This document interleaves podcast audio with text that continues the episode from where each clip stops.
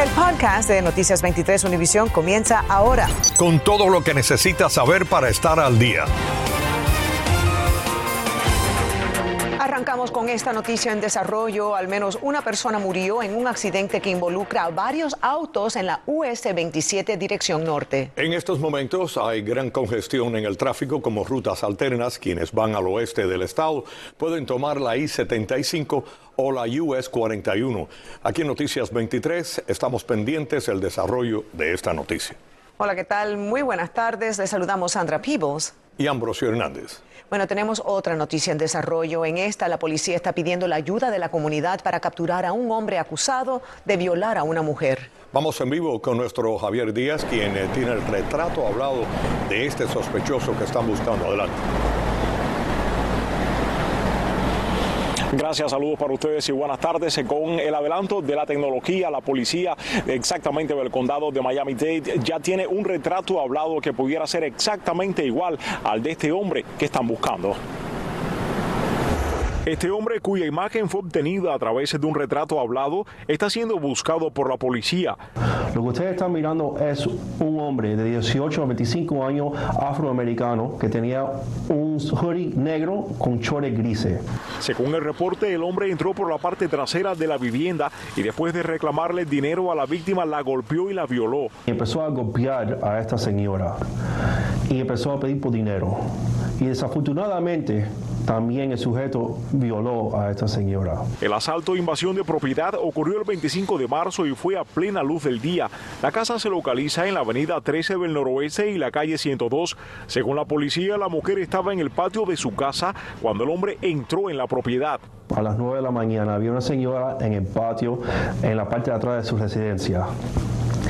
En esos momentos un sujeto entró en el patio y empezó a golpear a esta señora. La persona es aparentemente joven, según la descripción que ofreció la víctima. Vestía un suéter negro, estilo sudadera o capucha y pantalones cortos grises.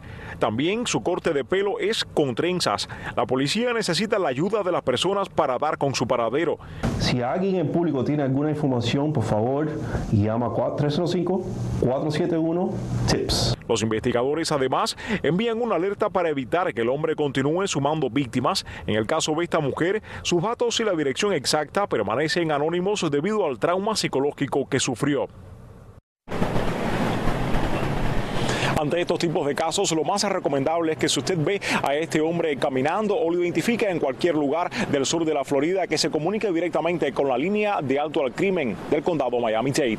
En vivo desde Doral, soy Javier Díaz en Noticias 23, Univisión.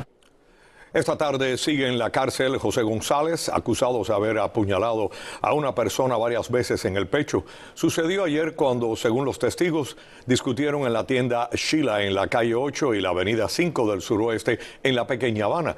La policía dijo que González es un desamparado. La identidad de la víctima no ha sido revelada.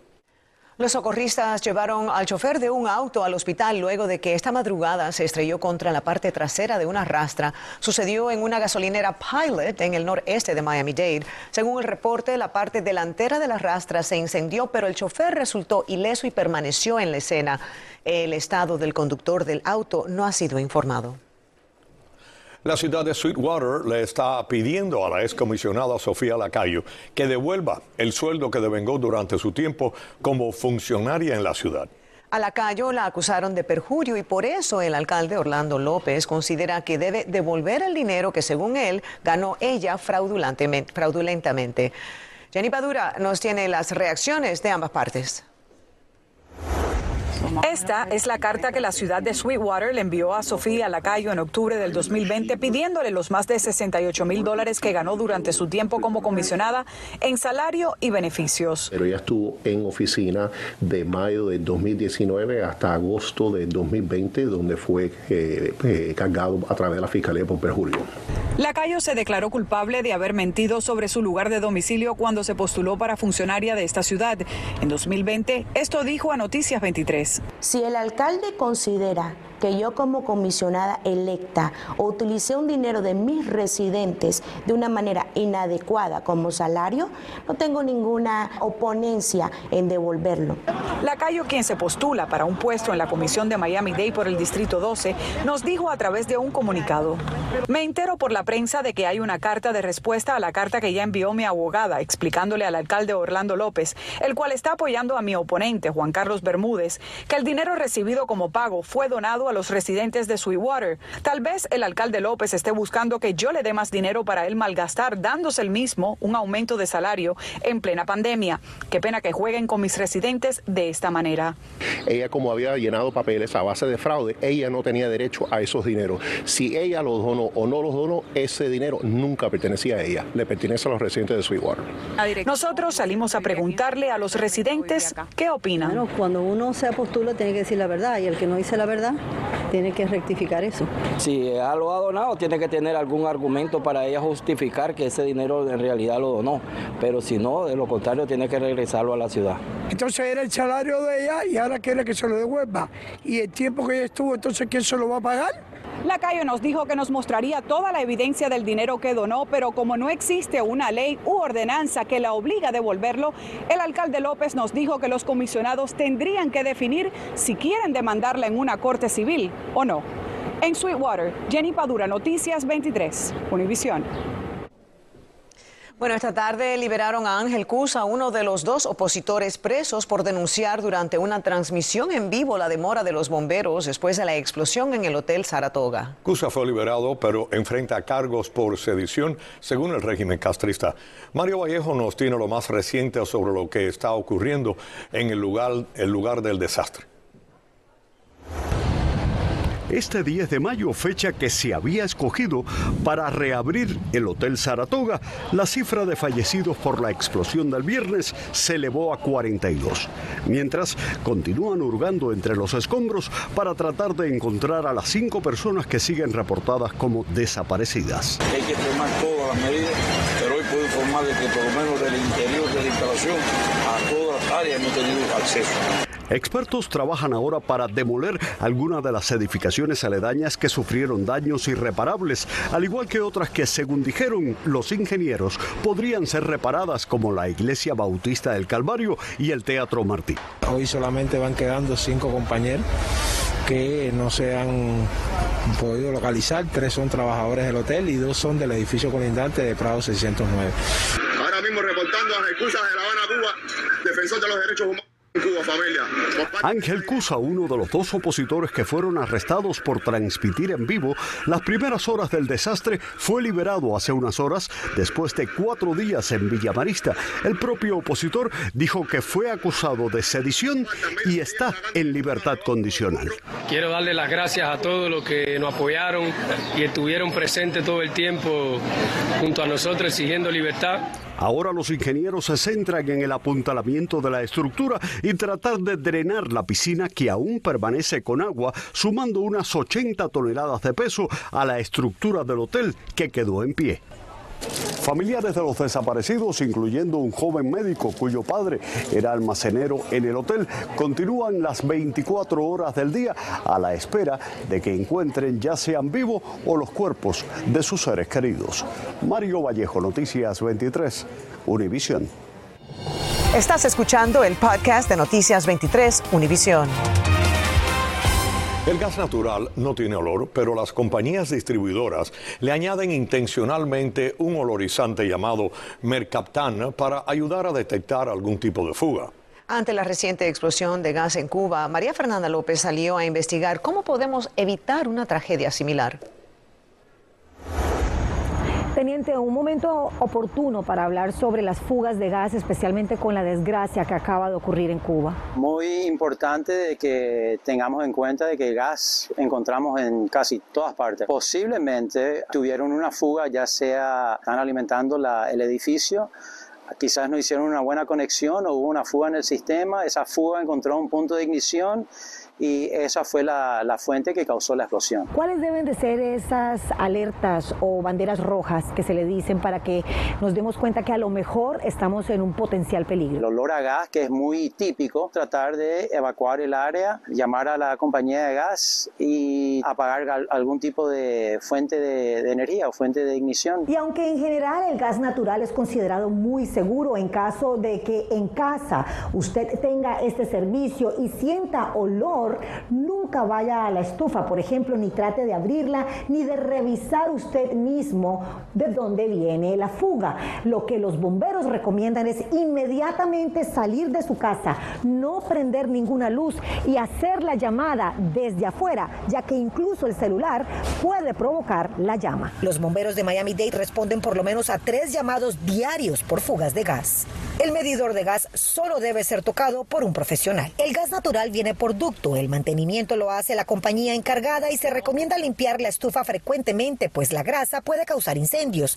Y en cuanto a los cilindros de gas propano, asegurarse que esto esté bien cerrado, que no haya ningún tipo de hueco. A veces lo que podemos hacer también es con una botella de, eh, de agua y jabón, echarle un poquito para ver si es que en verdad tenemos alguna fuga. Informó María Fernanda López, Noticias 23, Univisión. La escasez de fórmula para bebés ha obligado a algunas familias a repensar la estrategia de alimentación para sus hijos pequeños. Y aunque la lactancia no es una opción para todo el mundo, por distintas razones, nuestra colega María Alesia Sosa consultó cómo pueden los padres afrontar esta situación.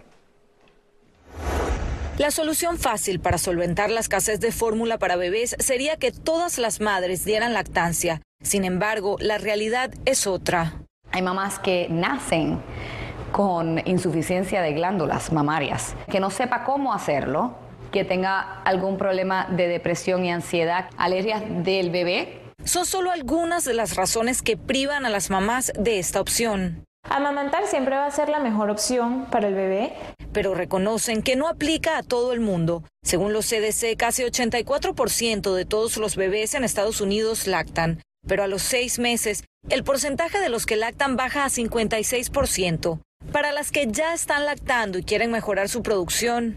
Tomen mucha agua, sáquense leche regularmente durante el día. Yo diría que no dejen más de tres horas pasar y para quienes aún no han dado a luz, la recomendación es prepararse con tiempo. Si ya lactó y quiere retomarlo, no es imposible. Relactar existe, pero uno tiene que tomar hormonas, levantarse varias veces en la noche para estimular los senos.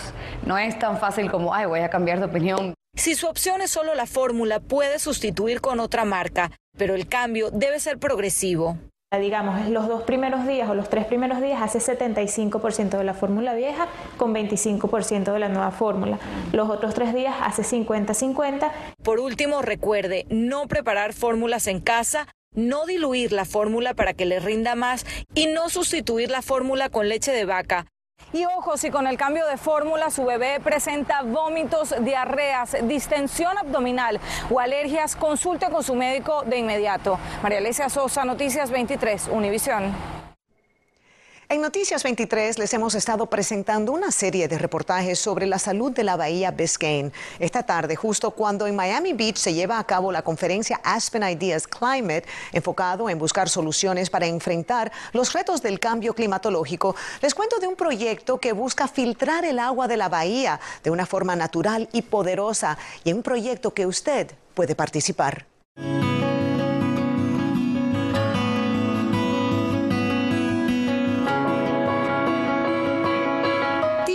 Se embarca en una misión innovadora. Está restaurando las ostras nativas en la bahía de Biscayne. Biscayne ha perdido más del 80% de, de las hierbas marinas y los científicos que están estudiándolo aquí en FIU dicen que se pueden restaurar las hierbas marinas, pero necesitamos una calidad de aguas mejorada.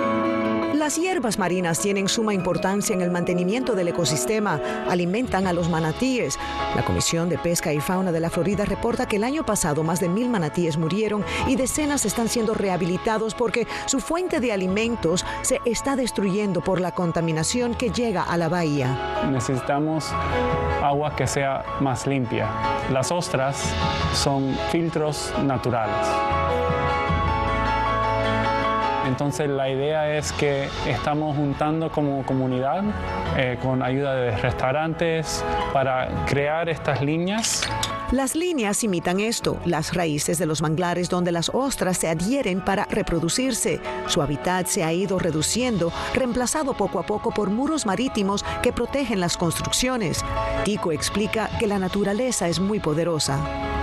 Una ostra como esta puede filtrar 50 galones al día. Si nosotros podemos ayudar a 25 millones de ostras llegar a ser adultos, así podemos filtrar 1.25 billones de galones de agua por día. Esta prueba de la Sociedad Oceanográfica de la Florida muestra el poder que tienen las ostras para purificar el agua.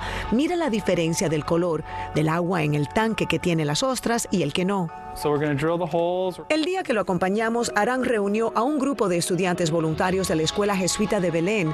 Los jóvenes están cumpliendo con la encíclica ecológica del Papa que pide filiación con las creaciones de la naturaleza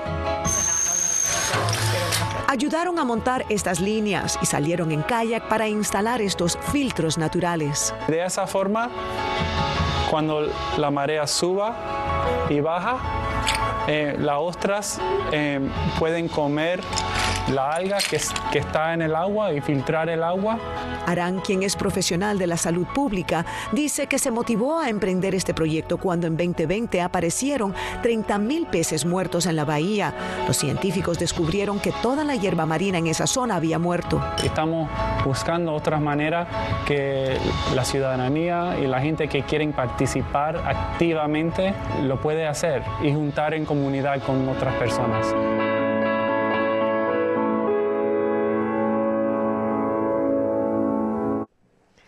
Si se fijó al principio del reportaje, había una frase, y esa frase, pues precisamente dice que si no se respetan los más básicos elementos de los derechos humanos que están en riesgo si es que no se respeta la salud de los océanos. Esa es la verdad de nuestra bahía. Hay que respetar esa bahía porque al final tiene que ver con nuestros derechos humanos, nuestra calidad de vida en el sur de la Florida. Es algo muy importante. Bienvenidos a la información deportiva. El Heat regresa hoy al tabloncillo del FTX Arena downtown de Miami para el quinto juego de esta segunda ronda, recibiendo a los 76ers, quienes barrieron el piso con el Heat en el West Fargo Center de Filadelfia para emparejar la serie a par de victorias por bando. El juego comienza a las 7 y 30 de la tarde. Los Marlins lo harán un poco más tarde a las 9 y 40 de la noche para el segundo de la serie de tres ante los Diamondbacks en Arizona. Ayer los peces no solo volvieron a caer, sino que mantuvieron la pésima tendencia de perder por la mínima. De los últimos ocho desafíos han ganado solo uno y los otros siete los han perdido por una sola carrera. O sea, o no hacemos dos más o las permitimos. Por su parte, los Florida Panthers ganaron uno no acto para cardíacos ayer en Washington. Debajo por dos goles a uno con apenas dos minutos para el final, Sam Reinhardt anotó el empate y ya en tiempo extra Carter Higgy anotaba el de la victoria y su segundo de la jornada. Mañana es el cuarto juego ya de regreso en el FLA Life Arena de Broward, ahora con la serie empatada a dos por bando. Ernesto Clavelo, Deportes 23. Acabas de escuchar el podcast de Noticias 23 Univisión. Puedes descubrir lo mejor de los podcasts de Univisión en la aplicación de Euforia o en univision.com diagonal podcasts.